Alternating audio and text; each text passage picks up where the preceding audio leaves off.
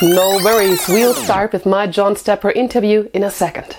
John Stepper asked me whether I could add my personal experience with working out loud in this video before our interview. When I got the confirmation for my interview with John Stepper, I was in week 5 of my working out loud circle, including the task with the 50 facts about me.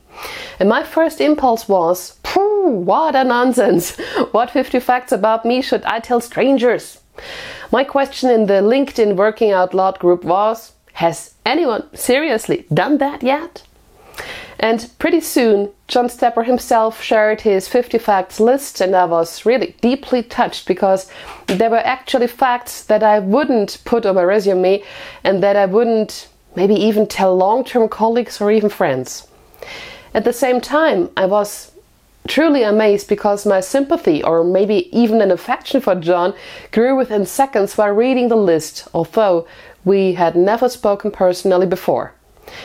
And I thought to myself, if this is the effect, I'll do that too. At least to also tell my interview partner a few personal things about me in advance of our video and to show my respect for him and his work. But I didn't just want to write down a list. I am a visual type and I wanted to give my facts a visual support, a further level on which I was able to communicate myself in addition to the mere facts. I think it took me around about six hours until I had 15 matching pictures, but it was a lot of fun. While creating the presentation, I thought about my life, what I had already achieved, and I would even call it a meditative exercise. I shared my slideshow with the 50 facts publicly on LinkedIn. And yes, I am an introvert, so I was just insanely curious what would happen. Within one week, my post generated around about 10,000 views, countless likes, comments, and shares, and many great networking contacts.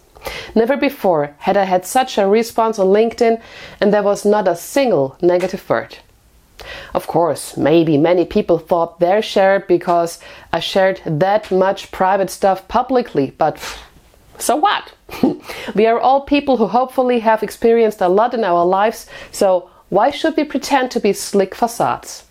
I would love to see more public 50 facts lists because they are a great base to break the ice immediately and get to know real people virtually, not just profiles.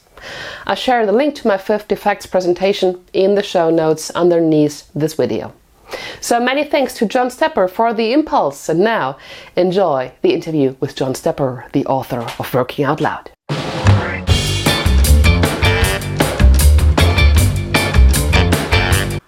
Hello, everybody. My name is Jennifer from Germany. I'm a learning and development professional and the maker and the founder of the blog Lernen in Geil, which I translate with Learn Smug or Learning in Cool, something like that. And today it's a huge honor for me to speak to the one and only man himself of Working Out Loud, John Stepper. And dear John, it's a huge honor for me. Thank you for taking the time. And you you live in New York City. What is New York City like these days during the pandemic? First of all, thanks for that introduction. Very exciting. Sure. I'm excited to meet this guy. Sure. Uh, in New York City, it's you can already feel what a difference it is um, in terms of the lack of tourists, the number of closed shops, mm. uh, masks everywhere. I mean, like many other places in the world, but what the sense is is that New York City it will never be the same. No so a lot of the conversation is about that, like with no Broadway shows, with no theater or other big events, like what will replace it? And uh, you know, for some people, it could be worse, and for others, it could be better. It could be a more livable city, but it's certainly not going to be the New York that I grew up with. Hmm. And what's your prophecy? What will New York City be like? Uh, New York, I grew up. I've lived here for 56 years. Um, and I was here when New York City was a very dirty, dangerous place. Uh, we defaulted on our loans, so like literally, we didn't pay back our loans. All sorts of bad things happened uh, in the 1970s, and people had written off New York many, many times. Mm. I found that it's a very resilient place. Mm. Um, it's very resilient people, and my guess is there'll there'll be some uncertainty and some uh, some maybe even some dark times, but that will come out of this as as a better, stronger city. And I, I absolutely believe that. Hmm. Is it a similar feeling like um, after 9-11? Everyone said right. New York City will never be the same again. That's a that's a good uh, if um, if not happy comparison. Yeah, that, sure. That's a good one. Um, and for for very similar reasons. I live downtown. I could see the World Trade Center from my window, hmm. And you know, even ten years ago, like really, you can live there?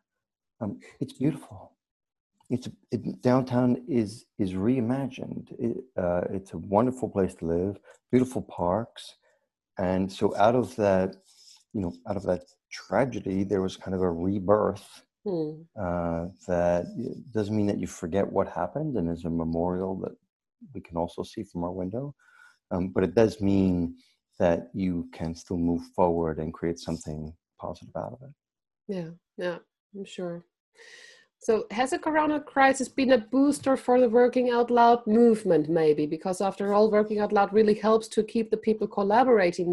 Maybe it's been more important than ever. Yeah, it, you know, you, yeah, you, uh, you hate to think of um, how one might benefit from a crisis, right? yeah. which is which which is affecting people in very uneven ways.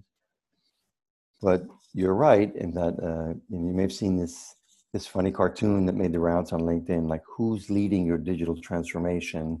Is it your CEO or CDO, or is it your is it COVID nineteen? And and that it's funny because it's true. Mm. Uh, the companies where they may have considered working out loud but weren't sure now are very much actively looking for a way to keep their employees engaged to help them use digital tools to, to build connections, to, to navigate the company, to collaborate. Uh, and so there's a much greater acceptance and willingness to try working out loud or to spread it. Hmm. I don't really want to go too much into detail how Working Out Loud works because there are so many podcasts and so many great videos online. I think uh, it, should be easy to find out how working out loud works so i want to go a little bit behind the scenes so i would be interested in how come that the method is called working out loud actually because i intuit- intuitively always want to call it learning out loud uh, that phrase has been around for a while. Okay. Um, I think the first blog post might have been 2006. You could do a lot of things out loud. You could love out loud. You could party out loud. You could all sorts of things out loud. Um, the reason why I, I embraced that particular term was that everybody works. Mm-hmm. So I felt that this um, this approach of saying, well, w- whatever it is I'm trying to accomplish, there are people out there who could help me in some way. They have knowledge, uh, they have experience, they've got resources, they've got ideas. And if I could develop some kind of relationship with them, then that would increase the chances that we'd exchange information or cooperate. So it was, a it was a mindset more than anything about how I could approach getting something done and do it in a way that felt good. If you call it learning out loud, like people don't have time for that. They're busy. Mm-hmm. But in the workplace, everyone's there for 10 hours. And if I could use the workplace as a way for people, uh, as an environment where people could develop this mindset, then I could reach a lot more people that way. And I think that's turning out to be the case. Mm. So, um, the development of the method working out loud was not something which happened from one day to the other underneath a shower some insights no that's it i was i was in i was in the bath and okay. just you know a bolt of lightning hit me all right um, it was um, it was really a series of experiments that started uh, 10 years ago Mm-hmm. Um, and then then gradually changed and I continued to experiment. So at first was this idea that for me, I was looking for ways to take a bit more control over my career. Uh, all it takes is for you to get a bad performance review and or a reorganization or a budget cut and you realize how little control you have so i was looking for well, what could i do that it wasn't just about me and my boss or my particular project, but there's a big company out there. I worked at Deutsche Bank, it's 100,000 people. Hmm. So, how could I take advantage of that, shape my own reputation, earn access to my own network, my own opportunities. And my first instinct was that we would introduce a social network inside the company, a tool, and that would be the, that would be the thing. Um, that turned out to be important, but not enough. And so, experiment after experiment led to me coaching people one on one, led to uh, circles, led to circle guides, and then 10 years later, we're on version six of the method. Mm-hmm. Did anyone inspire you for this whole approach? I, I, read about Bryce Williams on Wikipedia, or are there any other people who inspired you, like Adam Grant, Carol Dweck? Are these people in, interesting or important for you? They're all interesting. Yeah. Um, I, and there are there uh, there's plenty of researchers who've um, who've done work. You mentioned Carol Dweck and Adam Grant uh, plenty of researchers who've said, like, here's a better approach. You, like, here's some science that says why this would help you be more effective or be happier. Uh, so yes, there were all sorts of inspiration. Keith Ferrazzi was another one who had written a lot of um, mm-hmm. really important books for me about relationship building. But there was one in particular uh, that I read probably 2008 um, called The Art of Possibility by Benjamin Sander and his wife Rosamund. And this beautiful book, if you haven't read it, I totally recommend reading The Art of Possibility. Beautiful mm-hmm. yellow cover. It it was such a joyful human book that said there is so much more that that you could realize both for yourself and with other people if you take a different approach to them, if you see them in a different way, if you're more open to possibilities. And that book, I think, made me feel, you know, whatever I see inside a company in the org chart and kind of the systems that we had, it didn't have to be that way. Like there were there were other ways that collectively we could realize more of our potential, uh, mm. and that that sparked me. I think. Mm. Are you currently a member in the Working Out Loud Circle?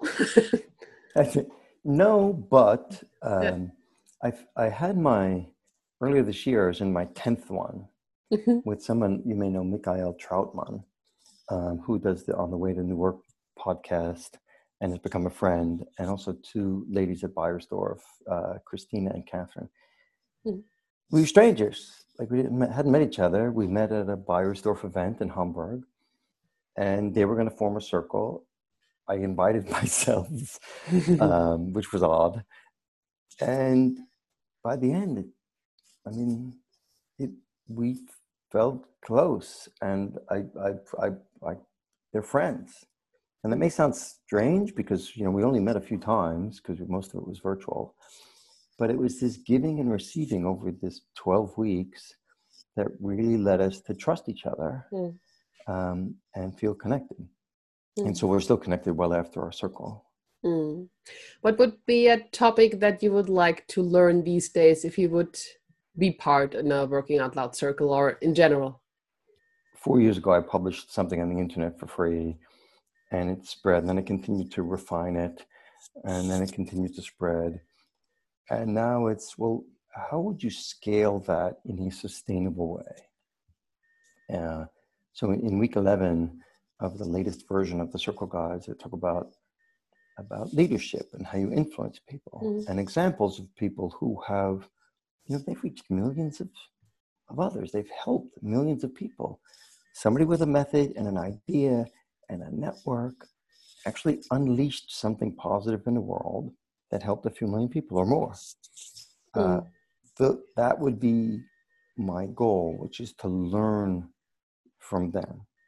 Mm. So, in a structured way, in this, with the support of my circle, how could I explore who's done this before?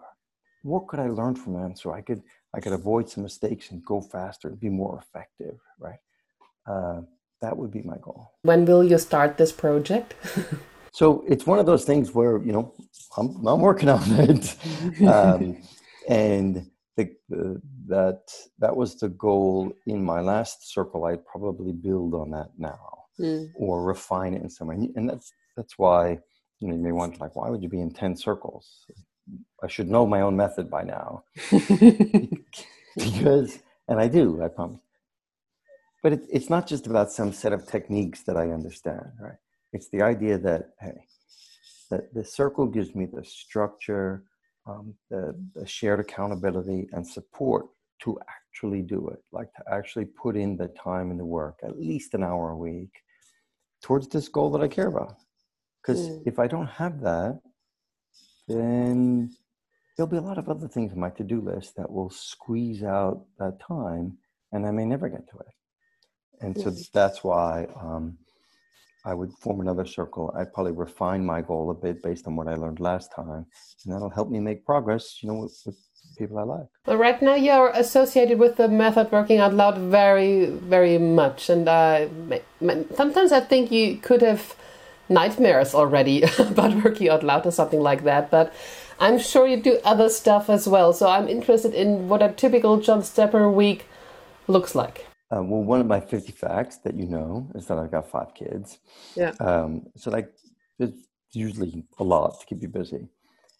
But when it comes to working out loud, you know, um, when I first wrote the book, a friend said, "Are people still going to care about this two years from now? Like, how how long can you go with this idea?" Mm. And it turns out, forever, because it isn't about some method so much as it is about people. And I don't get tired of people. Mm. Every circle is different. Every use case is different.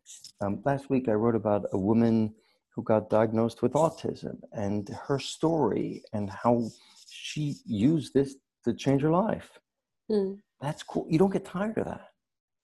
Um, so, what a typical week now is some of my time I spend uh, I spend trying to spread it, like reach more people.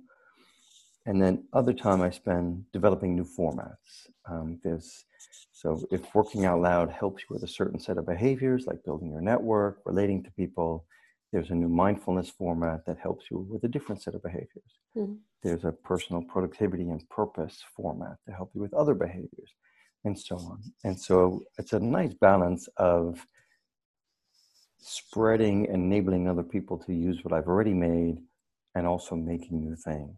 And I don't, I'm going to do this for the rest of my life.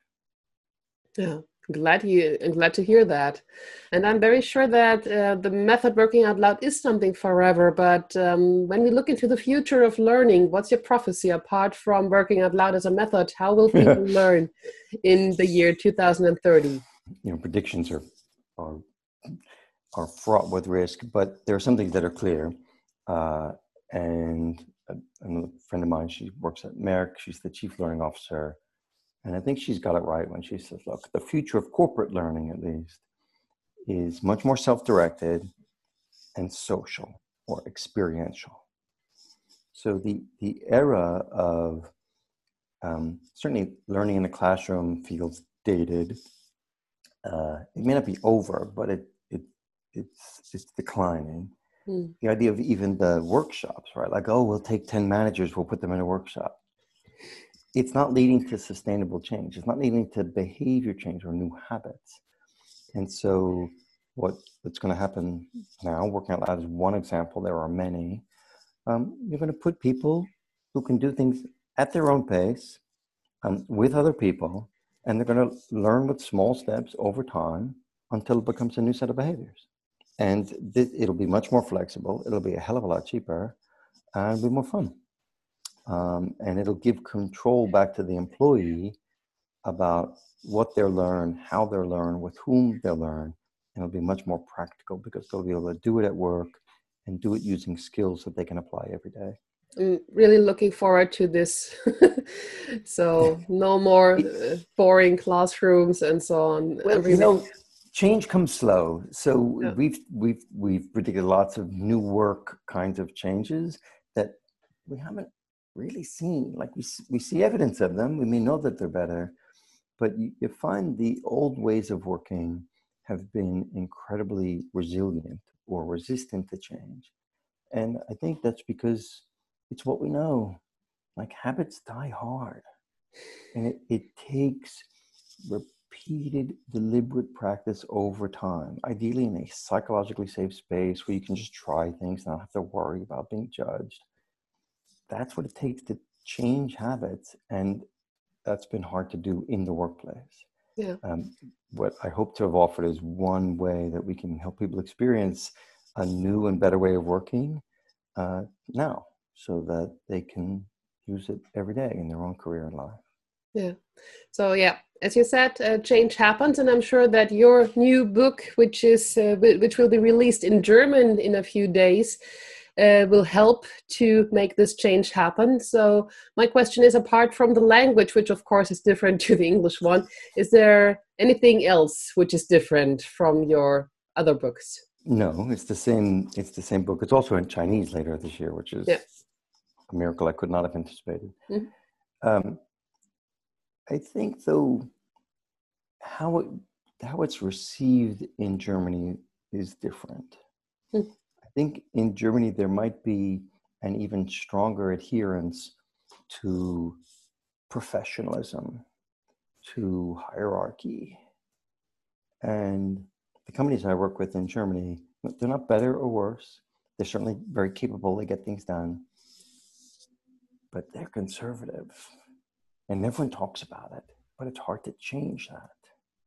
Uh, it's even baked into the language, right? We have to have campaigns. They just do it. Just call me by my first name. So, I think the way it's received in Germany will be ah, here's a way that that we can that we can change things in the workplace, that we can humanize the workplace, even in Germany, in a way that really is still about work. That's, that's about us being better, realizing more of our potential, being more effective. It's work, right? But it's work in a, in a way that's more suited to our kind of natural condition as human beings. So I think the Germans um, hopefully will appreciate that, that they're, they're being given the permission to do this at work, knowing that it's good for them as individuals and also good for the company. Hmm. Sometimes I wonder whether there are certain German challenges to implement working out loud. I heard of uh, colleagues who were struggling with a works council or other restrictions. Uh, are there any experiences by yourself to to give advice to learning and development professionals how to manage these uh, challenges? Katharina Krentz is a good example at Bosch or uh, Lucas at Daimler. When they started as a grassroots campaign, right, they're volunteers. Hey, we should try this. Let's do it. Well, is that on work hours? Uh, you know, who told you you could do that, etc. And that's true for kind of any grassroots initiative.